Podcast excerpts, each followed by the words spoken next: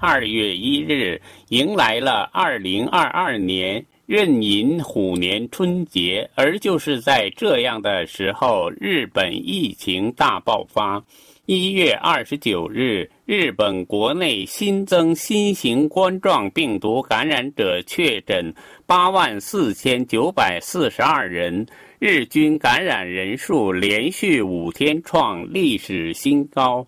连续两天超过八万人，十一个都道府县新冠病毒感染者的住院床位使用率超过百分之五十，许多地方再次实行紧急事态宣言在即。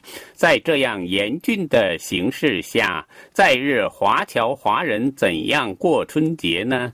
首先，从以老华人、老华侨为主的三大中华街来看，也就是长崎新地中华街、横滨中华街、神户南京町中华街来看，虽然还举行一些庆祝活动，但是规模缩小。尽量减少人员的密集和流动。长崎灯会原来只是华侨华人的春节庆祝活动。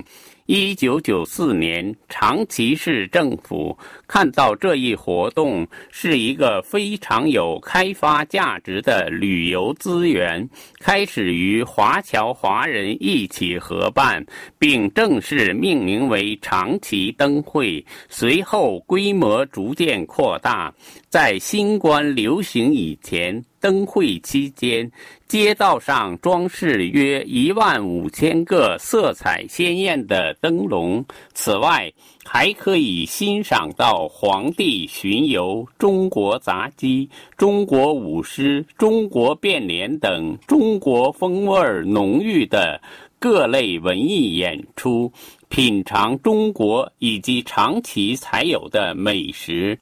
今年由于新冠蔓延，举行内容有所简化，基本简化为只举行点灯活动。二零二二年长期灯会从农历新年到元宵节举行。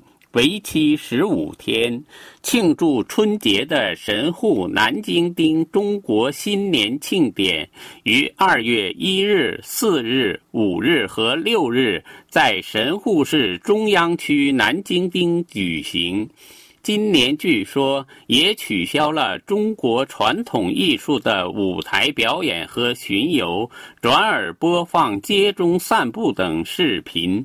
有关被奉为商业繁荣和财富之神的关帝祭坛，可以免费拜祭，但是不进行调香和算命签的出售。日本横滨中华街是亚洲最大的唐人街。自1986年以来，横滨中华街一直举办盛大的春节庆祝活动，今年也同样举行。但是，考虑到疫情等社会状况，有些活动取消或简化。所举行的活动，首先是二零二一年十一月一日到二零二二年二月二十八日，在整个中华街、朝阳门、山下公园、中央口、市场通桥等地举行二零二二年春节灯花展。点亮巨型龙灯等各种造型的灯笼，新华人则举行春节文艺节目线上演出。